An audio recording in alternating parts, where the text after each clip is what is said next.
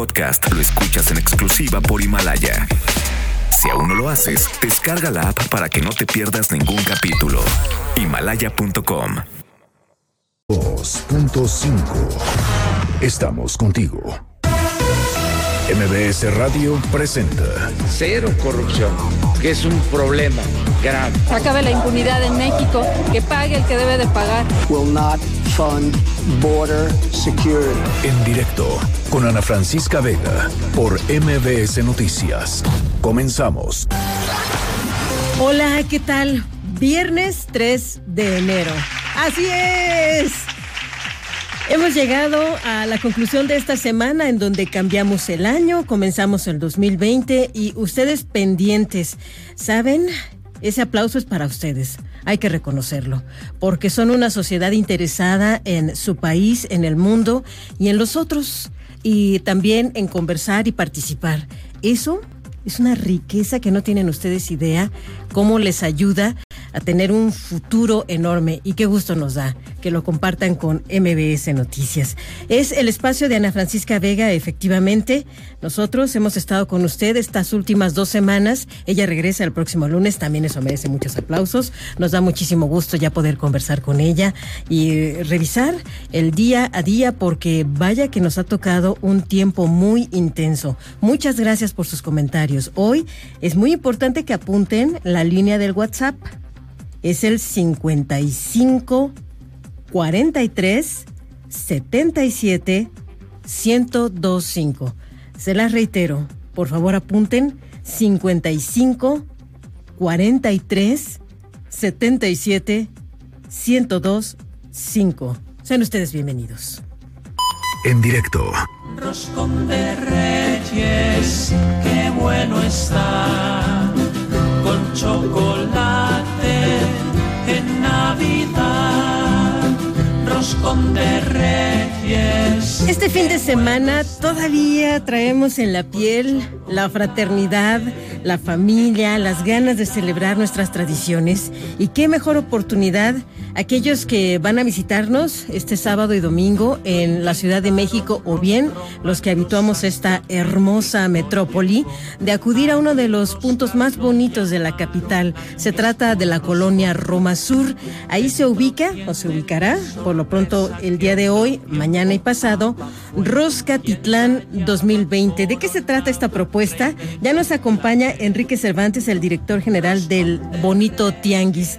¿Cómo estás, Enrique? Muy buenas tardes. Hola Rocío, pues muy contento de ofrecerles una propuesta familiar llena de sabor, llena de unas roscas muy bien hechas, artesanales, hechas a mano con mucho amor para partir en familia. Es decir, Roscatitlán, bueno, como ya pudiste revelar, tiene mucho que ver con la rosca de reyes, pero esta es una tradición fundamental para los mexicanos y muy importante para niñas y niños y jóvenes, ¿no? Así es, o sea, México sí es el único país que tiene esta tradición de comprar una rosca tan grande, porque ves que tenemos desde la individual hasta la jumbo, Sí. de comprar una rosca, de hacer un momento de partir en familia y de que el que se saque el muñequito tiene que pagar los tamales. Esto es algo que nos vuelve únicos. O sea, la tragadera no para. No para, pero bueno, es una larga tradición con fundamentos históricos importantes, ¿no? A ver, cuéntanos ese asunto del muñequito y la rosca.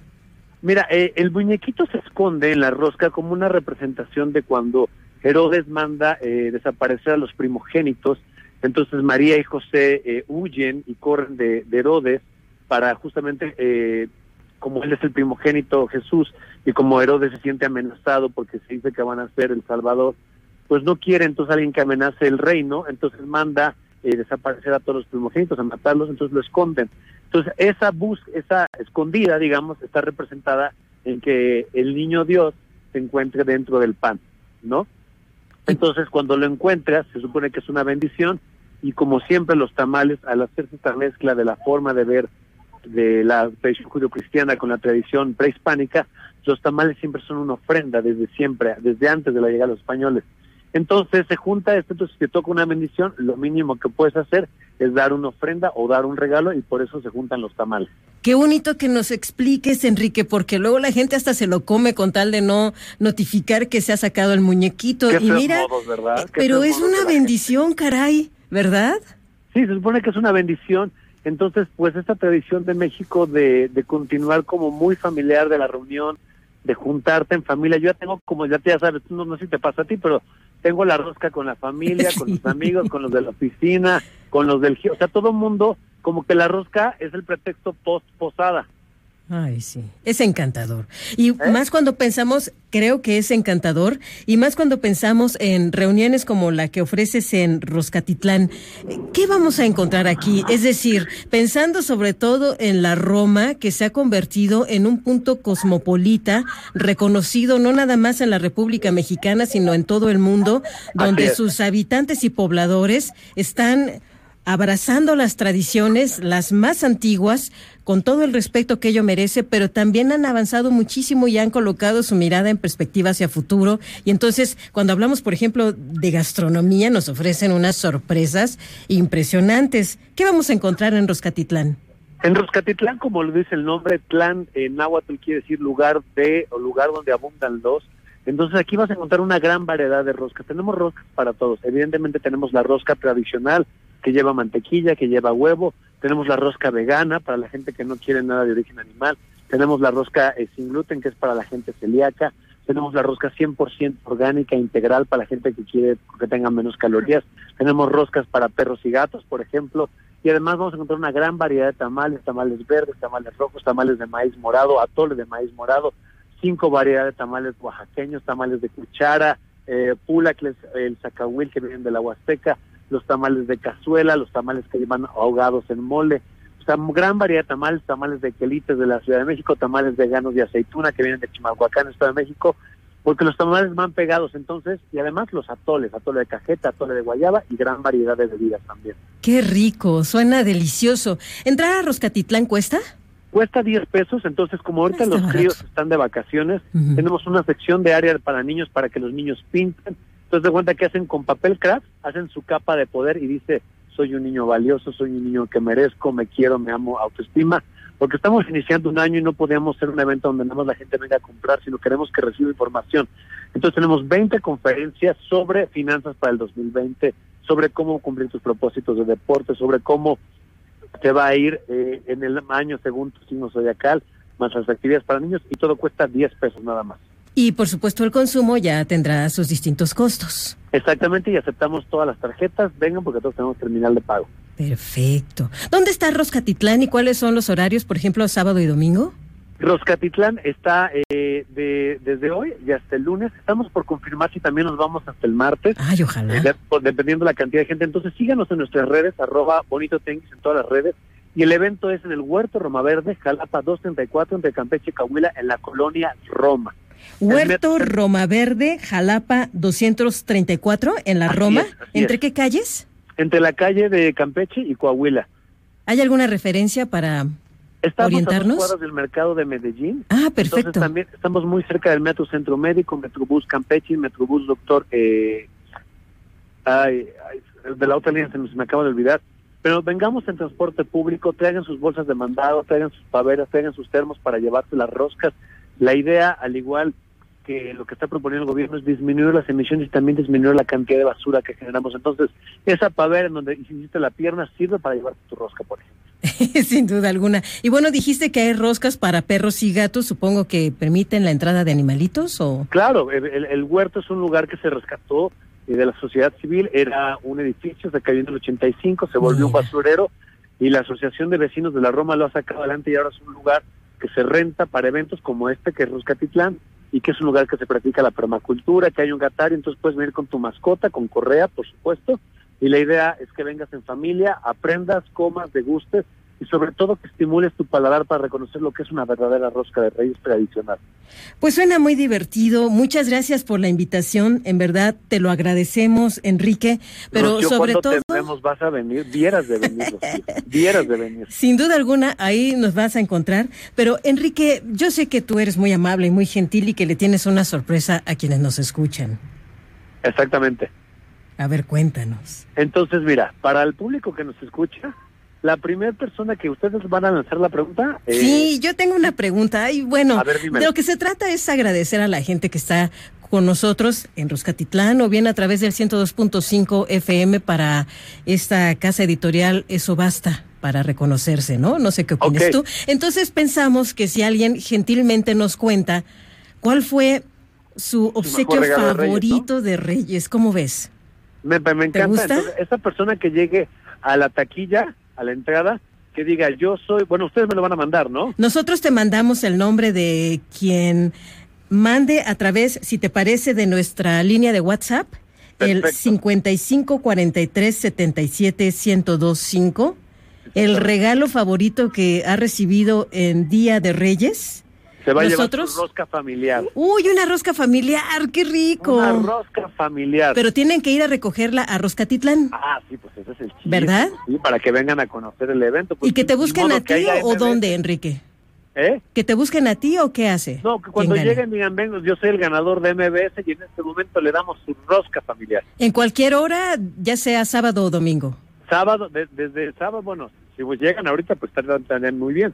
Sábado, domingo y lunes. Sábado, domingo o lunes. ¿Nos habías dicho los horarios? De 10 a 7. De 10 a 7 y que solamente notifiquen pues que se trata de... Exactamente, y nosotros nada más lo confirmamos con el nombre que ustedes nos manden y a esa persona le damos su rosca familiar. Así es que por favor ya cuéntenos cuál fue el obsequio favorito en Día de Reyes que le trajeron los Reyes Magos que le dejó tan contento en la vida. Y entonces nosotros, a quien nos escriba a WhatsApp ese dato, el primero que llegue, pues habrá de obtener este obsequio que es una rosca, como ya nos contó, deliciosas. Don Enrique Cervantes, mucha suerte con el tianguis, mucha suerte Muchas con gracias. Y Roscatitlán. ya, como ya MBS invitó la rosca, pues ya la familia que venga, pues se va a poder llevar los tamales o el chocolate. Qué maravilla, qué No, maravilla. todo maravilloso. Así es. Muchísimas gracias, Enrique.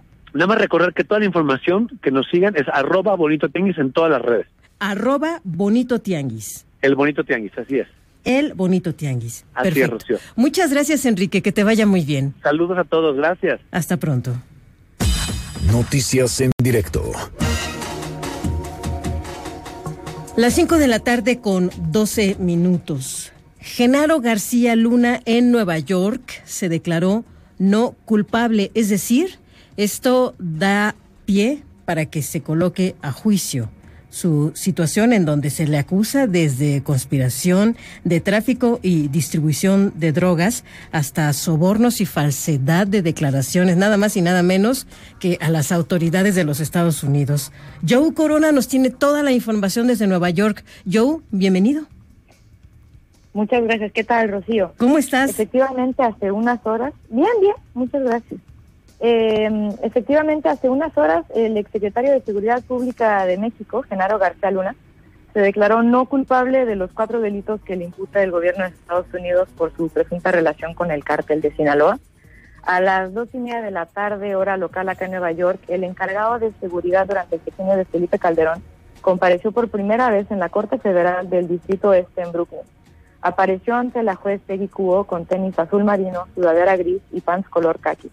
Sus manos y piernas estaban libres de cadenas, aunque su rostro se notaba visiblemente cansado.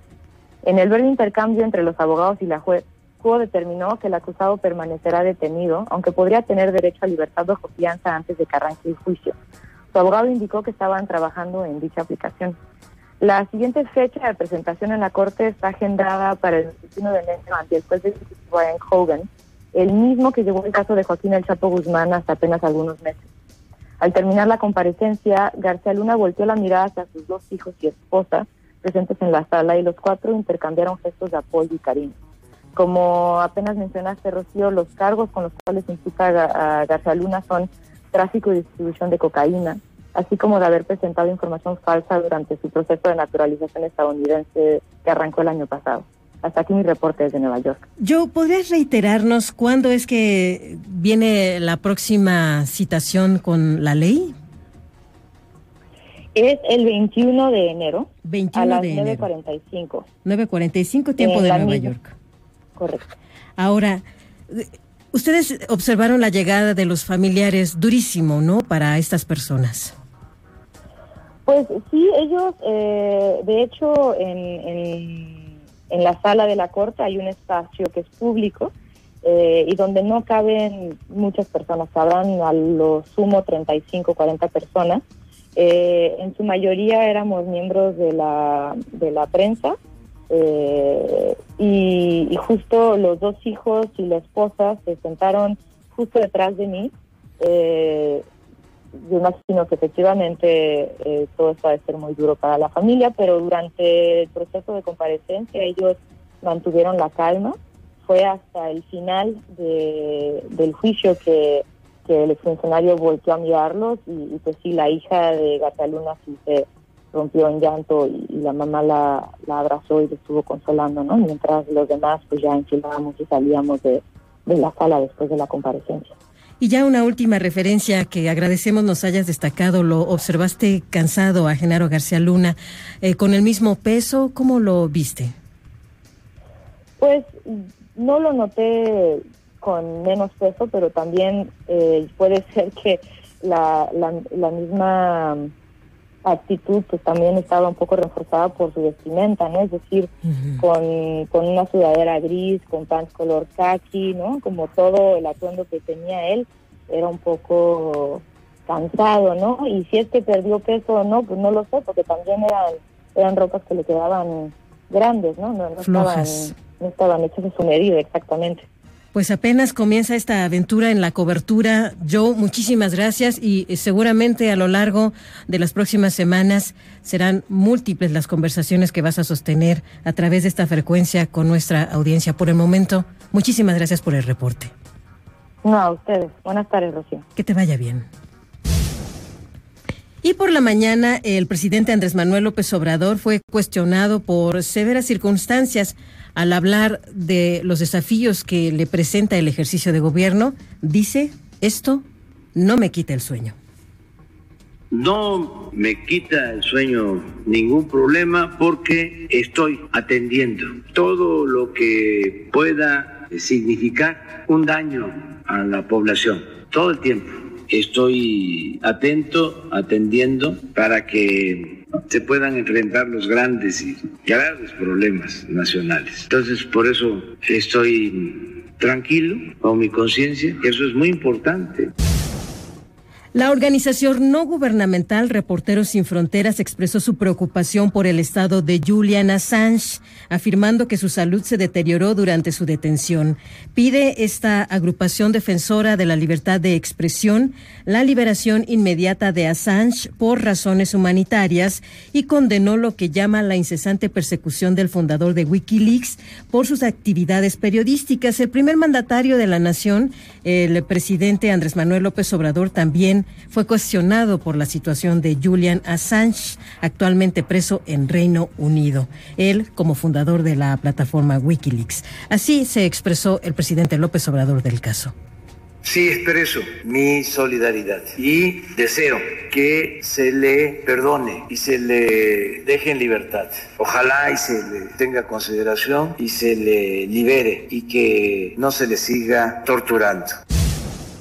Y en otros asuntos, en materia informativa, la jefa de gobierno de la Ciudad de México, Claudia Sheinbaum, fue cuestionada sobre la situación legal de Raimundo Collins, ex titular del Instituto de Vivienda, el INVI, en la administración de Miguel Ángel Mancera. Adrián Jiménez, ¿cómo estás? Muy buenas tardes.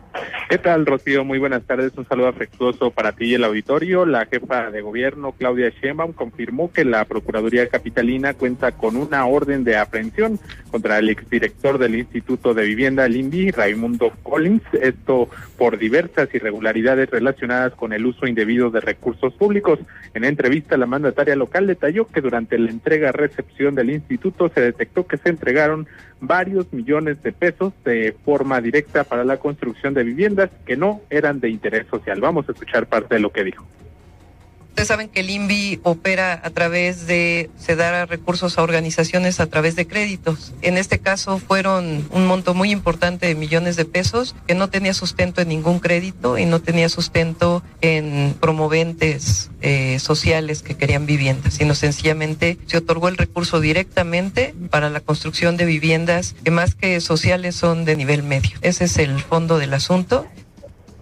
Cabe señalar que estas anomalías se suman a las denuncias de actos de corrupción realizadas por empresas constructoras en contra de la administración pasada, toda vez que les exigían el pago de, dádivas a cambio de no retenerles los pagos. Rocío Auditorio, es la información que les tengo. Gracias, Adrián. Buenas tardes. Buenas tardes, Adrián Jiménez.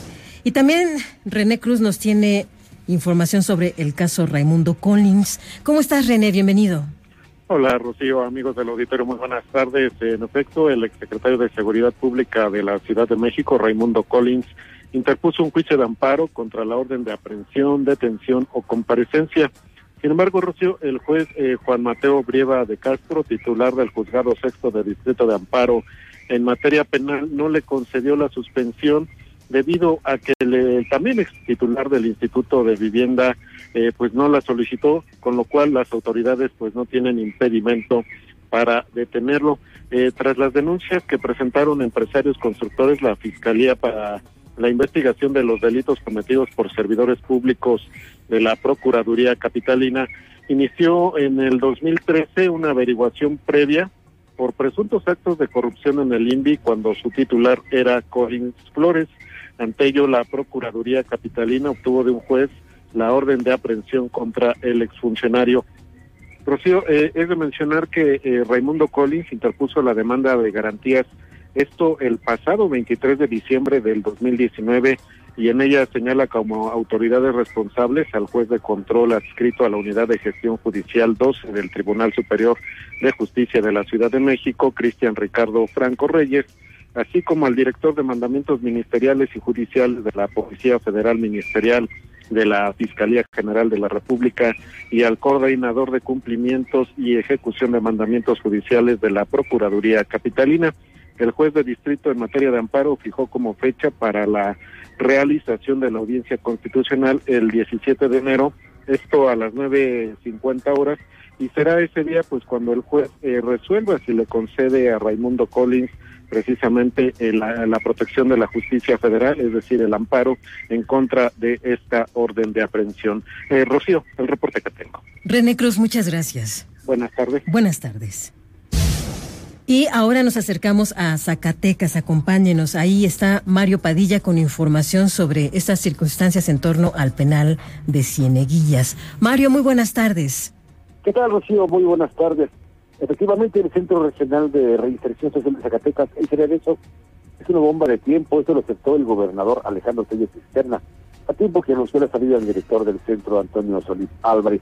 Escuchemos al gobernador Alejandro Tello. Hemos estado con el tema del penal insistentemente con las autoridades federales porque sabemos que es una bomba de tiempo. No sé y no conozco otros penales más allá de mi estado, Dijo que se tendrá apoyo de la federación en materia de inteligencia y capacitación, pero reconoció que el CERESO, pues ya tiene 30 años de antigüedad, 1.120 internos es un penal de mínima seguridad. El lugar es una bomba de tiempo porque al interior hay presos de cinco grupos delincuenciales. La remoción del director del CERESO será oficial la semana entrante, pero la investigación a él y al cuerpo de custodios, unos 120, continuará y está a cargo de la Fiscalía General de Justicia del Estado. Es mi reporte, Rocío. Es solo para reconfirmar, Mario, sigue el mismo saldo, ¿verdad? ¿17 muertos y 10 heridos? Así es, 17 muertos, 10 heridos. No ha habido mayor actividad. La noche de ayer la Policía Estatal Preventiva permaneció al interior del Centro de Inserción Social y no se han registrado eh, mayores casos. El gobernador se ha aceptado que este centro es un polvorín porque pues, constantemente los integrantes de grupos delincuenciales se encuentran eh, en las áreas comunes o bien están constantemente cambiando de bando y al mismo tiempo pues, les genera roces por este tipo de acciones que le llaman traición. Mario Padilla, muchas gracias. Pues un gusto saludarte, buenas tardes. Igualmente, que te vaya muy bien. En asuntos internacionales, el secretario general de la Organización de las Naciones Unidas, Antonio Guterres, señaló que el mundo no puede permitirse otra guerra en el Golfo, luego de que en un ataque de Estados Unidos en las inmediaciones del aeropuerto internacional de Bagdad, en Irak, murió el hombre más poderoso en la estructura militar iraní, Qasemi Soleimani, así como Abu Mahdi al-Muhandis, el número dos al frente de una coalición paramilitar pro-iraní. Este hecho se suma a una serie de incidentes y represalias entre los Estados Unidos e Irán en la última semana. Este viernes, el presidente Donald Trump aseguró que ordenó el ataque para evitar una guerra, mientras que Irán prometió vengar la muerte del general Soleimani. En entrevista con la cadena CNN Internacional, el secretario de Estado de la Unión Americana, Mike Pompeo, afirmó que la decisión salvó vidas. El pueblo estadounidense debe saber que la decisión del presidente Trump de retirar a Qasem Soleimani del campo de batalla salvó vidas estadounidenses. Era inminente. Esta fue una decisión basada en inteligencia. El 27 de diciembre, un estadounidense fue asesinado en Irak y luego vimos cómo fluía la inteligencia y era el momento de tomar esta acción para que pudiéramos interrumpir este plan. El riesgo de no hacer nada era enorme. Esto no solo era en Irak, era en toda la región. Estaba usando estos representantes que él había manipulado durante tanto tiempo para causar mucha destrucción. Este era un hombre que causó un daño enorme no solo en la vida de estadounidenses, sino que creó actividades terriblemente destructivas para apoyar al Hezbollah libanés. Hamas, a todos los actores malignos en el Medio Oriente. Qasem Soleimani estaba en el centro de todo. Y se entiende porque así se observa en un video que fue difundido por medios locales que ya se rescató el cuerpo y así se registró la salida en el féretro de Qasemi Soleimani.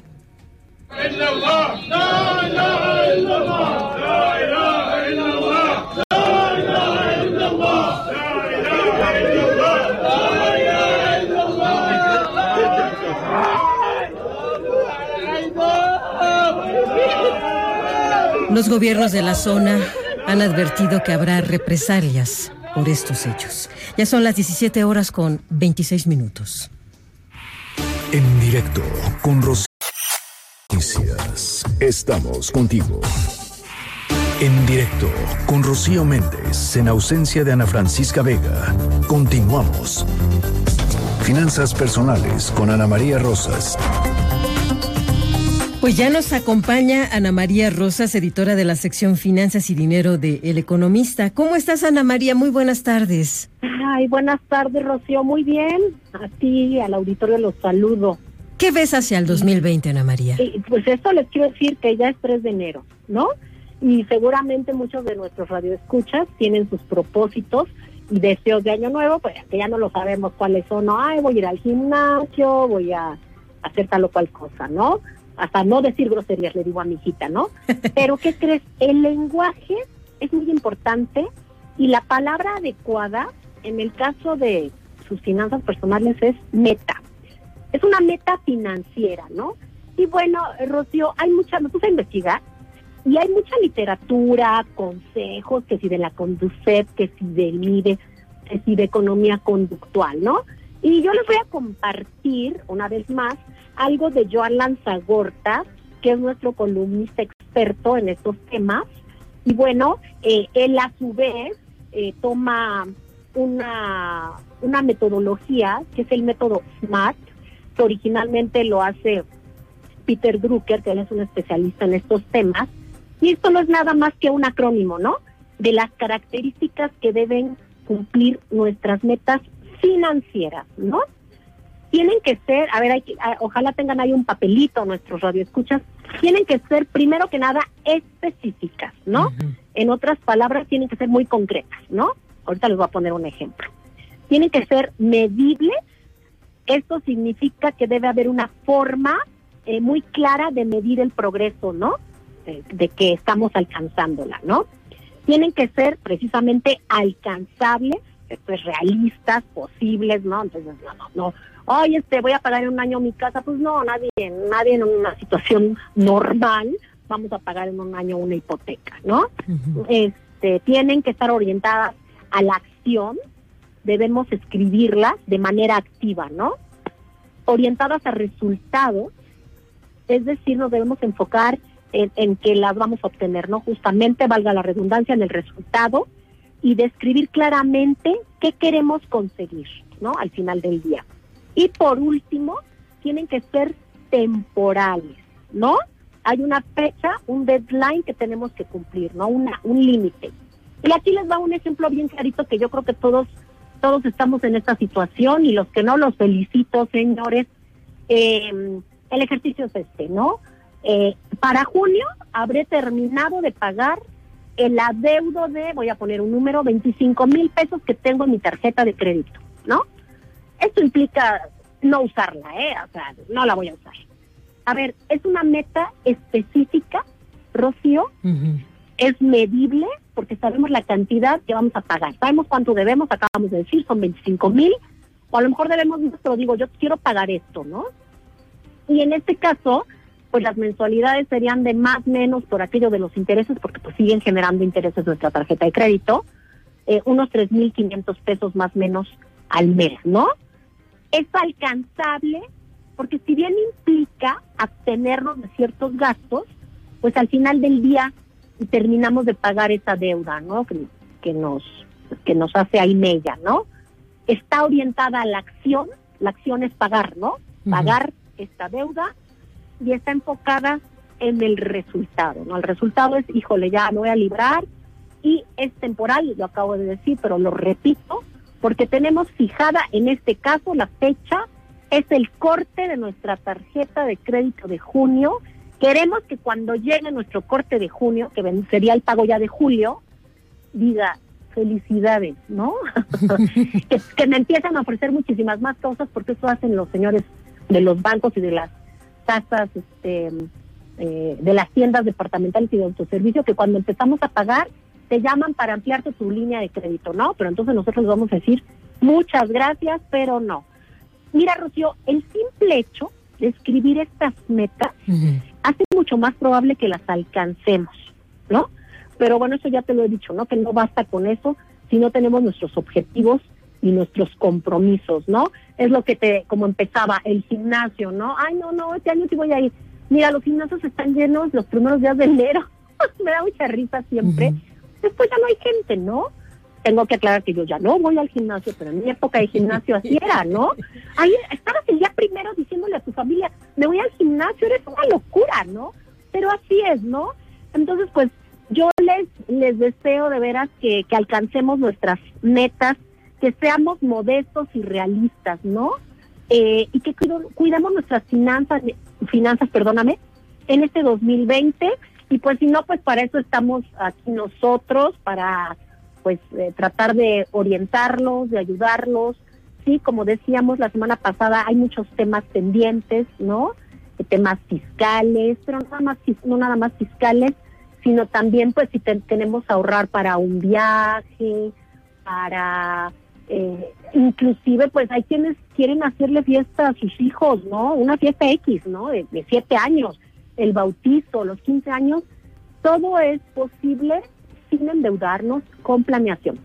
Perfecto. Y de hecho yo sugiero que no olviden la dirección de Twitter de Ana María Rosas, arroba Anita Rosas, ¿verdad? Así es. Arroba Anita Rosas, pues para que le cuenten cómo van con las metas y si hay alguna duda en los pasos, por favor, ella es muy gentil y siempre abierta con sus seguidores a través de las redes sociales. Anita, muchas gracias. Muchas gracias, Rocío. Feliz año a todos los radioescuchas y a ti. Igualmente, que te vaya súper bien en este 2020. En directo con Rocío Méndez. Oaxaca. Oye, ¿te digo un secreto?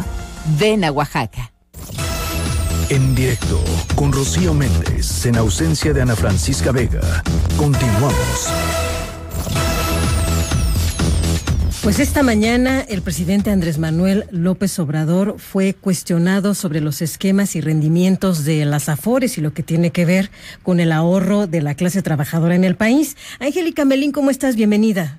Hola, Rocío, muy buenas tardes, con el gusto de saludarte y también de saludar al auditorio. Bien lo comentas esta mañana en su conferencia matutina en Palacio Nacional, el presidente Andrés Manuel López Obrador respondió preguntas muy específicas y una de ellas fue sobre este tema de eh, en qué condiciones se encuentra el sistema de pensiones y también la operación de las AFORES. Esto, bueno, pues ante las dudas eh, que dejó el manejo de estos recursos, los recursos ahorrados por los trabajadores para el retiro, bueno, pues cómo se utilizaron en administraciones anteriores. Este tema de las pensiones, sus rendimientos y la entrega de recursos precisamente a quienes ahorraron con el producto de su trabajo se va a someter a revisión porque es un tema pendiente en la agenda presidencial, indicó el eh, primer mandatario, el presidente Andrés Manuel López Obrador, señaló que los ahorros de los mexicanos van a ser protegidos en todo momento ante cualquier momento de crisis económica, esto para evitar pérdidas como las que se registraron en sexenios anteriores y esto lo respondió a pregunta expresa. Escuchemos al presidente de la República.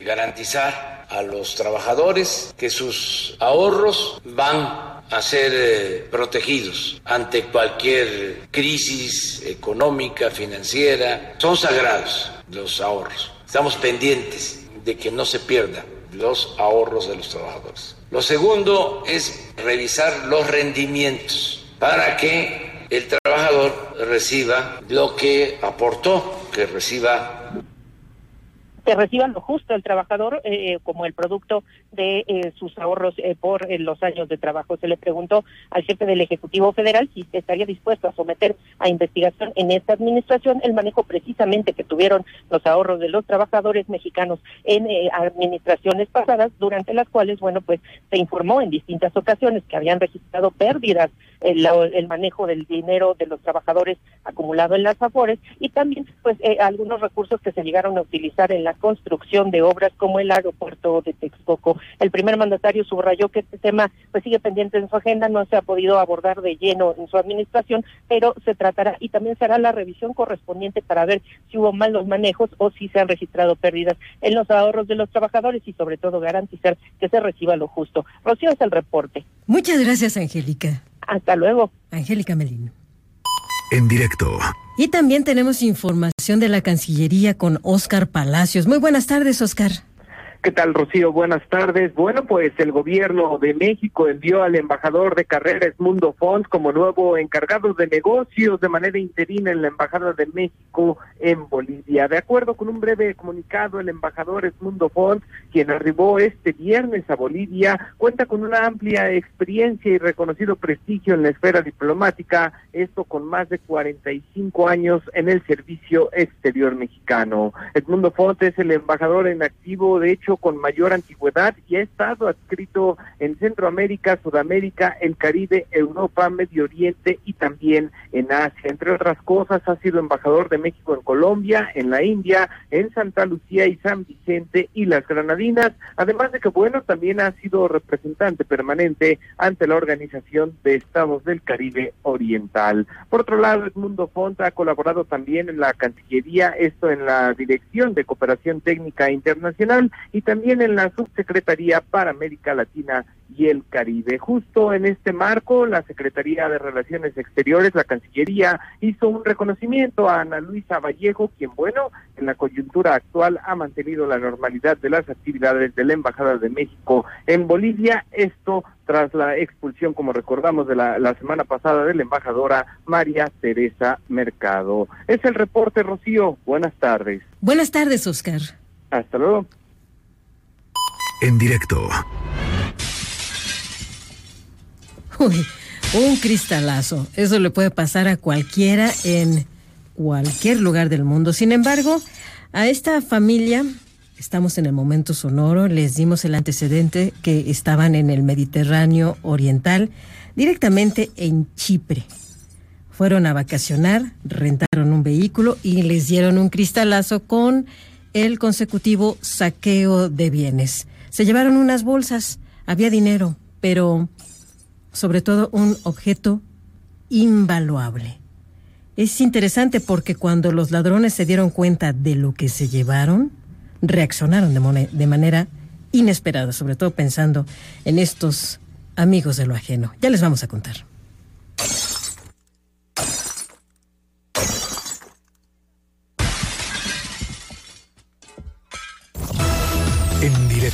Con Rocío Méndez en ausencia.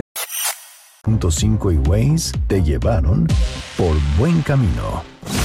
MVS XH MVS 102.5 Estudios y oficinas en Mariano Escobedo 532, Ciudad de México. 180 mil watts de potencia en frecuencia modulada, 24 horas al día. MVS 102.5. Estamos contigo. Una voz con transparencia. Una voz objetiva. Una voz plural. Una voz plural. Esto es En Directo. Con Ana Francisca Vega. En directo. MBS Noticias. Muchas gracias por continuar con nosotros. Mandamos un enorme abrazo caluroso hasta Torreón, Coahuila, aquí 191.1 en frecuencia modulada y Zacatecas, sonido estrella 89.9 en frecuencia modulada. Muchísimas gracias. Es viernes 3 de enero, por cierto. Avanzan los días, claro, qué gusto nos da. En particular, ese aplauso también va para, y con mucho entusiasmo y solidaridad, para los Reyes Magos. Y para los que tienen peticiones, vamos a hacerles unas propuestas bien bonitas una vez que terminemos una revisión informativa, porque más adelante vamos a platicar con Vanessa Bojorques para que nos cuente cómo es que niñas, niños y adolescentes han escuchado que sería bueno cambiar el globo, elevar esta petición a los Reyes Magos del El Globo por otras opciones que cuidan sobre todo el medio ambiente. Así es que no lo olviden, en cuestión de minutos vamos a tener esta conversación, pero antes, antes tenemos la información más reciente de México y el mundo. Noticias en directo. La Secretaría de Marina confirmó la detención de uno de los implicados en el ataque al bar Caballo Blanco en Coatzacoalcos, Veracruz. Recordará usted este incidente de finales de agosto del pasado 2019. René Cruz nos tiene toda la información. Bienvenido, René. Sí, amigos del auditorio, muy buenas tardes. Elementos de la Secretaría de Marina detuvieron en Coatzacoalcos, Veracruz, a Gustavo de la Cruz Abraham, el Gordo, y a Daniel Ortega Castillo, alias el comandante Meca y o Calavera. Eh, fuentes del Gabinete de Seguridad Rocío informaron que Ortega Castillo se desempeña como líder operativo de Jesús Adolfo Baños Salomón, el 50, jefe de plaza del cártel Jalisco Nueva Generación en Coatzacoalcos, y a quien se le vincula con la masacre registrada en agosto del 2019 en el bar Caballo Blanco, donde fallecieron 32 personas, además de que se le identifica como uno de los generadores de violencia en la zona sur de Veracruz. La detención de Gustavo de la Cruz y de Daniel Ortega fue resultado del seguimiento a la información relacionada con grupos de la delincuencia organizada activos en el área. Ambos sujetos viajaban a bordo de un vehículo y al momento de su detención les fueron aseguradas varias dosis de la droga conocida como piedra y cristal, motivo por el cual fueron puestos a disposición de las autoridades para la integración de la carpeta de investigación correspondiente y para que se determine su situación jurídica. Rocío, el reporte. René, muchas gracias. Buenas tardes. René Cruz. Genaro García Luna, exsecretario de Seguridad Pública en la administración de Felipe Calderón, se declaró como no culpable al comparecer en una corte de Nueva York. El próximo 21 de enero tendrá una nueva audiencia con el juez Brian Cogan, el mismo que llevó el caso de Joaquín El Chapo Guzmán.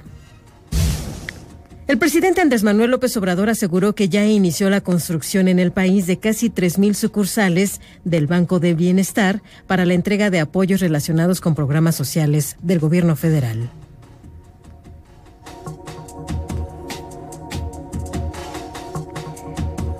Y en otro terreno, el pronóstico de crecimiento para este año, de acuerdo con el Centro de Análisis Multidisciplinario de la Universidad Nacional Autónoma de México, será de entre 0.5 y 0%.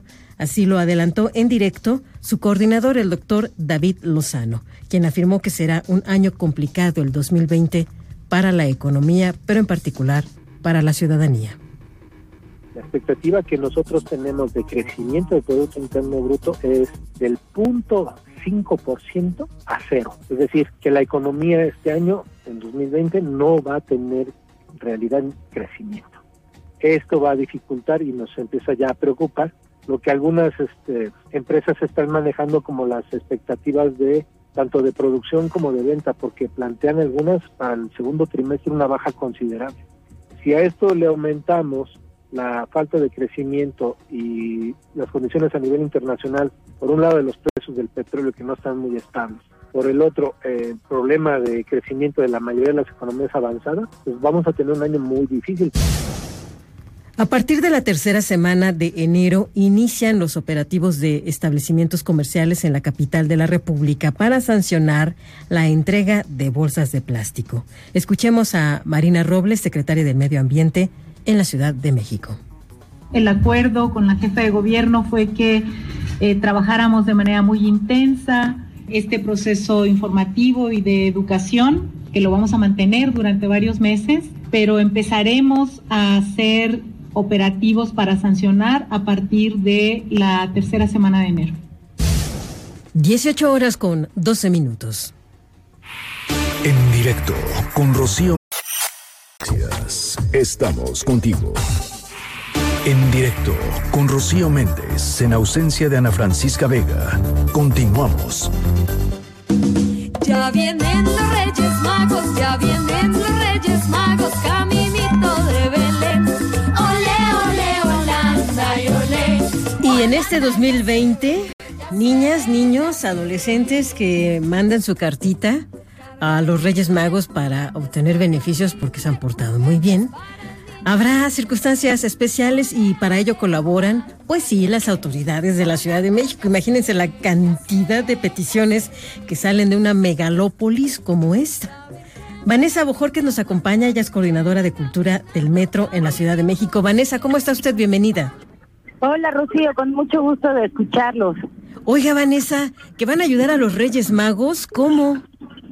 Así es, pues mira, es una iniciativa que surge a partir de un tema muy importante que es que las niñas y niños ya no utilicen globos para mandar las cartas a los Reyes Magos. ¿Esto por qué, Esto Vanessa? Es muy importante porque muchas veces no sabemos qué ocurre con ese globito después de que mandamos la carta. Obviamente los Reyes Magos la leen, pero la otra parte que ocurre es que cuando se desinfla el globito puede hacer que muchas de las criaturas que están en el aire o en el mar puedan tener enfermedades o incluso perder la vida por este tema de contaminación. Es importante tomar en consideración eso. Sin embargo, la carta tiene que llegar. Entonces, ¿qué hacen los niños de la capital, Vanessa? Pues mira, lo que lo que hemos hecho es que como muchos de ustedes saben, el Metro de la Ciudad de México ha tenido una muy importante labor en el rescate de animales que están en condiciones de, de alto riesgo en vías del metro y se les salva a muchos de los canes. Estamos hablando de que en los últimos años hemos salvado a más de 300 canes. 300. Y todos ellos forman parte del Centro de Transferencia Canina, que es un espacio único en su tipo, que es el único sistema de transporte en el mundo que tiene algo así, que está diseñado para que los pequeños canes estén ahí, puedan tener eh, vacunación, puedan recibir eh, terapias para no tener pulguitas y por supuesto esterilizarse y tener un trabajo de socialización. Y con ellos hemos estado trabajando para que ellos sean el contacto directo con los Reyes Magos. Así que tres de ellos que pasaron todos los castings para ser los mejores tres y los más rápidos en llegar con los Reyes Magos, ellos entregarán las cartitas. Uy, qué bonito. Pero ¿qué tiene que hacer el niño, la niña para hacer llegar su carta hasta ustedes y que estos perritos puedan hacerla llegar a los Reyes Magos? Pues mira, hay que venir al metro Miscoac en la línea 12. Aquí está ubicado el Museo del Metro y aquí desde las 10 de la mañana a las 8 de la noche estamos recibiendo a las pequeñas y los pequeños a que hagan cartitas aquí o si ya la traen hecha, que es el caso de varios, puedes venir a depositarlo. En, en- tenemos un buzón especial para los perritos del centro de transferencia y de aquí el día domingo a las 12 del día vienen los, los que fueron elegidos para llevarse las cartas, las vienen a recoger y de acá las llevan directo a los Reyes Magos. Perfecto. Entonces, ¿hasta cuándo pueden hacerlo? ¿Nos reiteras, Vanessa? Claro que sí, estamos de 10 de la mañana a 8 de la noche hasta el día domingo. Estaremos recibiendo cartitas y pueden hacerlas aquí quienes no tienen eh, posibilidades en su casa de tener rápido una, una hojita, las pueden hacer aquí y aquí mismo depositarlas. Y se van en dos emisiones los canes, la primera es a las 12 del día y la otra es cuando ya está cerrada la estación, recogerán el resto de las cartas. Vanessa, ¿tienes alguna dirección en Twitter o en redes sociales? Claro que sí, todas las, las actividades eh, que se hacen tanto culturalmente como este tipo de actividades o toda la información está en las redes sociales del Metro, que es arroba Metro CDMX. Y si están interesados en adoptar, pueden eh, visitar también la página o las redes sociales con la misma dirección y en ella podrán encontrar la actualización de los canes que se encuentran en posibilidad de buscar una familia en este momento. El metro se ha vuelto un viaje divertido. Pensamos, por ejemplo, en la estación Zapata con sus cartonistas o estos palomazos que se pueden realizar por las tardes en la estación División del Norte, ¿no? Sí, Sí, el metro se ha convertido en mucho más que solo transportación. Eh, una de las cosas fundamentales es que esta movilidad se ha transformado a que muchas veces actividades que ya no podemos hacer por falta de tiempo, el metro se ha convertido en el lugar para hacerlas. Tenemos un cine al que pueden eh, todos los días a partir de las 4 de la tarde ver películas. Tenemos museos. ¿En dónde está el cine? Para está en Zapata justamente. Ah, mira, Zapata. Es un, es un espacio que tiene eh, 35 butacas y que todo el tiempo estamos cambiando la programación. Eh, y son muchos de ellos son festivales muy importantes de México que se están transmitiendo ahí. Tenemos el Museo del Metro, tenemos también un programa amplísimo cultural que tiene que ver con festivales de danza, de teatro, conciertos de todo tipo de música, la parte del túnel de la ciencia, es decir, cada vez más tenemos claro que es un espacio de seguridad para la gente y que este espacio de seguridad también es donde pueden hacer muchas cosas como el karaoke de División del Norte o estaciones que se han vuelto ya en sí mismas por su belleza, estaciones de búsqueda. A quienes no conocen Hidalgo, les invitamos a que vean este nuevo Metro Hidalgo que ha se quedado convirtió en la Galería ¿eh? Pública. Sí, está Y hermosa. que es un espacio de arte completamente. Está hermosa porque además nos resalta la belleza de las pequeñas cosas, ¿no? De estas experiencias olvidadas. A lo mejor una puerta oxidada tiene más de mil historias, ¿no? Sí, son todas estas historias que son como el metro, que está llena de historias y que muchas veces dejamos de ver. También invitarlos al Metro Bellas Artes, donde tenemos, para quienes no han ido, un espectáculo muy importante de realidad inmersiva, donde pueden estar paseando por ahí, verán obra de Pedro Friedeberg y otras experiencias visuales. Es decir, el metro ya es mucho más que transportación, el metro piensa en ti y estamos trabajando para ustedes. Oye, la estación Guerrero con sus luchadores. Y el- la del Vox también tenemos. ¿Esa dónde eh, está? la UNESCO en Polanco. Ah, mira. No, muy bien. Y bueno, Insurgentes quedó muy bonita con esta referencia del metro londinense, ¿no? Y bueno, es en Auditorio, que ya es como una estación completamente londinense, y en Insurgentes, que es la estación donde se inauguró el metro propiamente, además de tener esta bellísima obra que es con lo que se inaugura, que es una obra sonora a la mitad de los torniquetes, también tenemos un programa amplísimo cultural que se da en la glorieta de Insurgentes y que la gente lo puede consultar en las mismas redes sociales. Y aquí lo relevante es que nada de esto tiene costo. Por supuesto, todas las actividades que hacemos en el metro son sin costo. Y una cosa muy importante es recordarle a la gente que viajar en el metro no solo es muy seguramente la, la vía más rápida, aunque a veces no lo parezca, pero además somos el sistema más ecológico que hay. Y en ese sentido hacemos también este programa eh, de Reyes Magos, pero también el programa de tener integridad al salvar a las especies animales que nos acompañan en la vida. Somos un- una institución dedicada a la protección al cumplimiento de los derechos y todos los días nos esforzamos por ser mejores. Pues por lo pronto, gracias por recoger a estos perritos y darles esta labor tan hermosa. Recordamos que van a recibir las cartitas en la estación Mixcuac, línea 12 del metro, hasta el próximo domingo 5 de enero. ¿Nos reiteras tu dirección en redes sociales, por favor, Vanessa? Claro que sí, es arroba metro CDMX y ahí pueden ver todas las actividades que tenemos. Pues muchas gracias, Vanessa. Estamos en contacto permanente con ustedes y pues ahí te encargamos que lleguen esas cartas, ¿eh? Se los aseguramos que no hay vía más rápida para llegar porque los perritos van a usar el metro para llegar y llegarán rapidísimo. Eso nos queda clarísimo. Muchísimas gracias. Que te vaya muy bien, Gracias Vanessa. a ustedes, un abrazote. Igualmente, feliz 2020. Gracias. Ya se ve, ya se ve, ya se ve.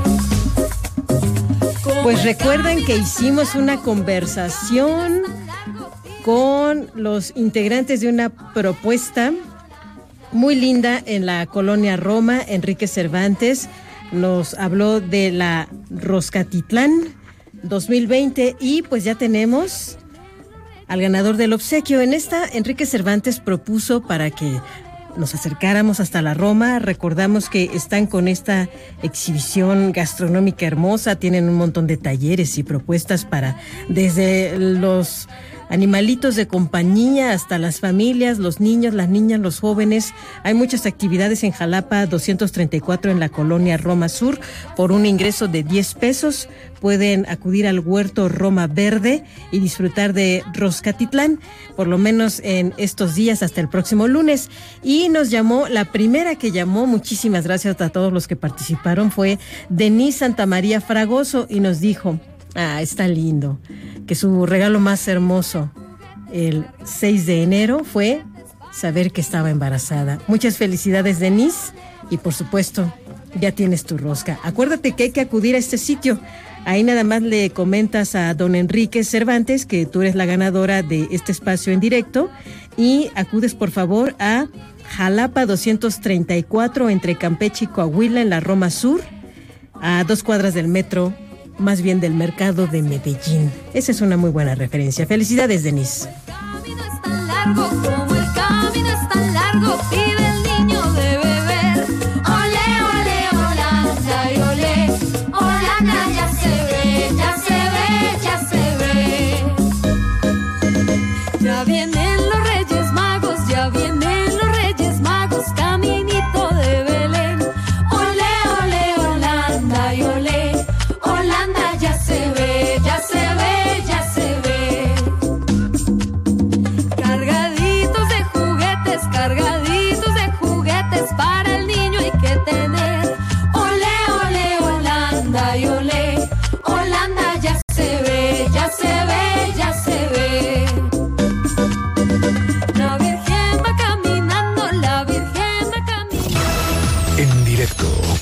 Rocío Méndez en Oye, ¿te digo un secreto?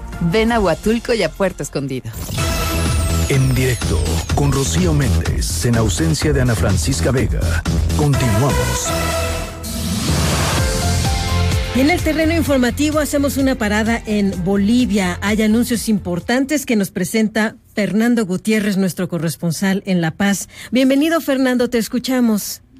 Gracias, buenas tardes, Rocío. Para informar que hace apenas escasos minutos, el eh, vocal del Tribunal Supremo Electoral, Oscar Jacentoifel, confirmó y adelantó a los medios de comunicación que las elecciones generales en Bolivia serán el primer domingo de mayo, vale decir el 3 de mayo, el primer domingo que es 3 de mayo, y dijo que esta, este adelanto se va a hacer oficial en una conferencia de prensa que la van a dar este lunes en horas de la mañana, donde también se va a hacer conocer todo el calendario electoral.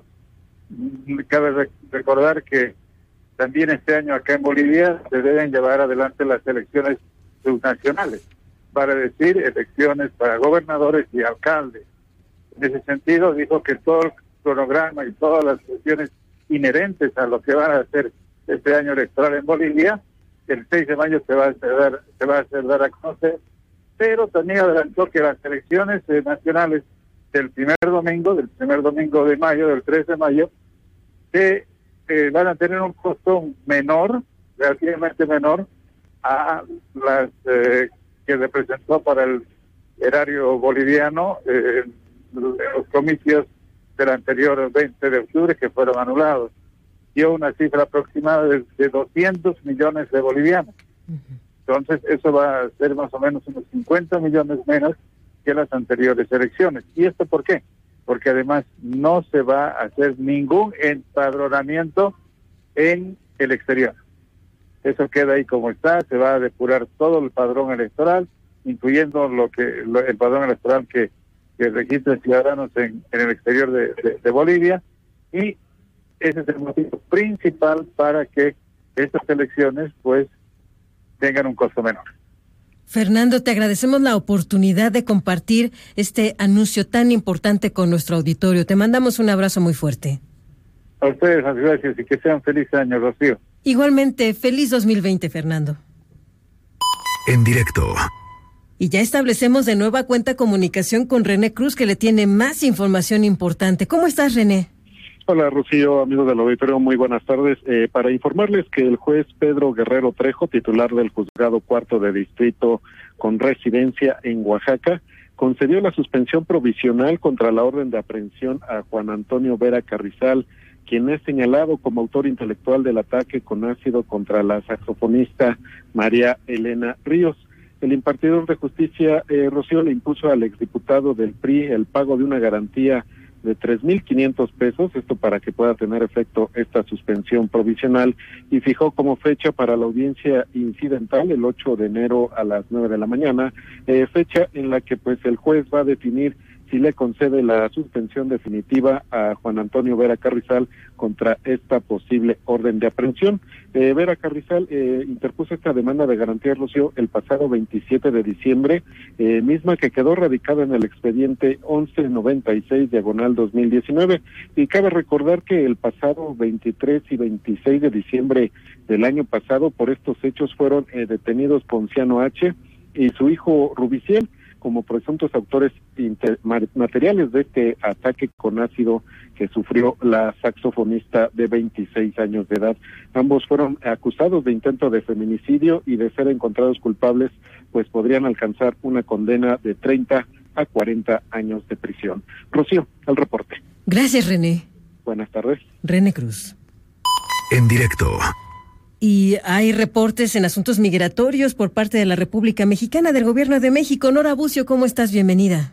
Rocío, te saludo con gusto y de la misma forma al auditorio. Y como bien lo comentas, el Instituto Nacional de Migración informó que durante 2019 39 millones de personas migrantes ingresaron al país. De esta cifra, solo el 3% lo hizo de manera irregular y el 97% restante por turismo, negocios, interés académico o familiar de enero a diciembre de 2019, 179.971 personas extranjeras con condición de estancia irregular fueron alojadas en las estaciones y estancias migratorias del país. El Instituto Nacional de Migración tiene una capacidad actual de alojamiento para 8.505, perdón, corrijo, personas migrantes en 66 instalaciones distribuidas en todo el territorio nacional. En los últimos tres meses de 2019, el cupo Rocío no rebasó el 50% y para el primero de enero del 2020 se tenía el registro de solo 2.410 personas. Durante 2019 se instalaron 194 puntos de internación formales a México, 65 aéreos, 67 marítimos y 62 terrestres, además de la instalación de 67 puntos de revisión adicionales a fin de cubrir 1.149 kilómetros en la frontera sur y 3.169 kilómetros en la norte. Durante el mismo año, el instituto invirtió en 4.705.212 raciones de alimentos, la instalación de 12 campamentos y distribución de 440.104 insumos, colchones, trazadas, medicamentos y botellas de agua, entre otros. Además, se brindaron servicios de salud a 8.800 personas migrantes a través del Instituto Mexicano del Seguro Social y 34.207 más en instancias de la Secretaría de Salud. En el mismo periodo, 11.970 niñas y niños no acompañados fueron atendidos. También se brindó atención especial a 38 madres migrantes cuyos hijos ya nacieron en México y se da seguimiento a 11 mujeres actualmente embarazadas. De igual forma, los agentes federales de migración identificaron en diferentes puntos de revisión a 277 presuntos traficantes de personas que la autoridad correspondiente puso a disposición del Ministerio Público junto con 228 unidades en las que se transportaba personas migrantes en condición de estancia irregular. Rocío, la información. Nora Bucio, muchas gracias. Muy buenas tardes. Que te vaya muy bien.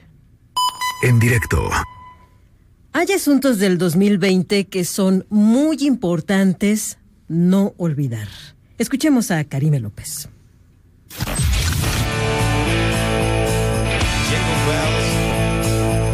Si eres de esos a los que no les gusta perderse ningún dato o acabas de comprar tu agenda y no sabes con qué llenarla, toma nota que aquí están algunos de los eventos nacionales e internacionales más importantes del año y a los que te sugiero no les pierdas la pista.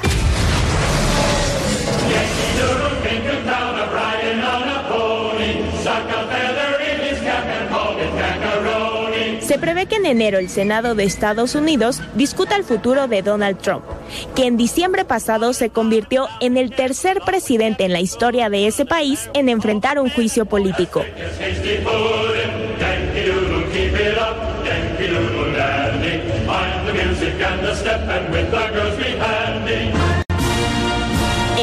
También es clave para Reino Unido. El primer ministro Boris Johnson prometió hacer realidad la salida de la Unión Europea, el llamado Brexit, el 31 de este mes.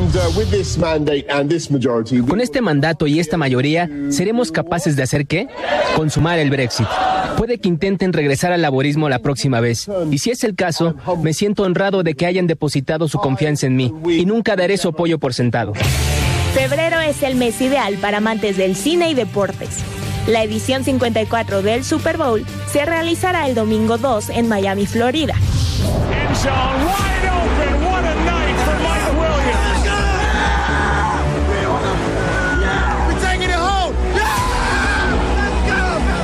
Si lo tuyo solo es ver el show de medio tiempo, este año estarán las talentosas Shakira y Jennifer López. And the Oscar for Best Picture is presented to. And the Oscar goes to. Una semana después, el domingo 9, se entregan los prestigiosos premios de la Academia. And the Oscar goes to. Del 2 al 27 de marzo, el Instituto Nacional de Estadística y Geografía, INEGI, tocará a tu puerta para el Censo de Población y Vivienda 2020. Más de 150 mil entrevistadores recorrerán el país para contar a los habitantes y conocer las principales características de los hogares mexicanos. Pregúntame. Pregúntame. Pregúntame. Censo de Población y Vivienda 2020. INEGI. Conociendo México. El 7 de junio habrá jornada electoral en dos estados del país. En Coahuila renovarán las 25 diputaciones del Congreso local, mientras que en Hidalgo elegirán a las autoridades de los 84 ayuntamientos. Ya vienen las elecciones y todo mundo quiere votar. Que voten por el partido que a cada quien le convenga más. En julio termina una espera de cuatro años. El 24 comienzan los Juegos Olímpicos de Tokio 2020, que concluyen hasta el 9 de agosto. La emoción deportiva se extiende por más fechas. Los Juegos Paralímpicos inician el 25 de agosto y terminan el 6 de septiembre.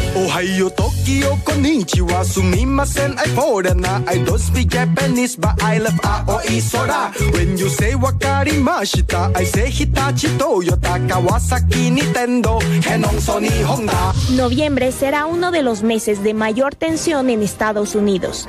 El martes 3 tendrán elecciones presidenciales. Donald Trump busca su reelección por el Partido Republicano. Por el Demócrata, las encuestas sitúan entre los favoritos al ex vicepresidente Joe Biden y los senadores Bernie Sanders y Elizabeth Warren. Por cierto, amantes del automotor, el Gran Premio de México será el primer día de noviembre. I feel safest of all. I can lock all my doors, and it's the only way live in cars. Here in my car, I can only receive. I can listen to you, and it keeps me stable for days in cars. En directo.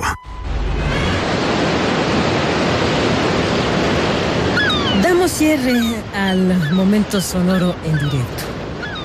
Sucede que unos sujetos le dieron un cristalazo a un automóvil y robaron objetos del mismo. Se robaron los restos, las cenizas robadas de un joven sueco y hay que destacar que una vez que identificaron de qué se trataba, como pues se habían robado todo, pudieron localizar a la familia afectada. Esto sucedió en Suecia, es decir, la familia ya en Suecia estaba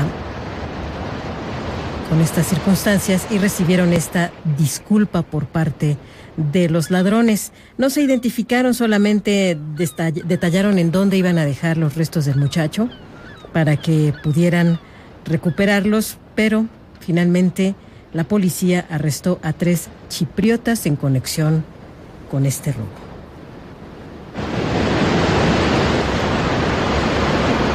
Y con este delicioso sonido del mar, nos vamos. Muchas gracias por su presencia. Recuerden que el próximo lunes Ana Francisca Vega ya estará presente aquí en directo. Que tengan un excelente fin de semana. MBS Radio presentó En directo, en directo, con Ana Francisca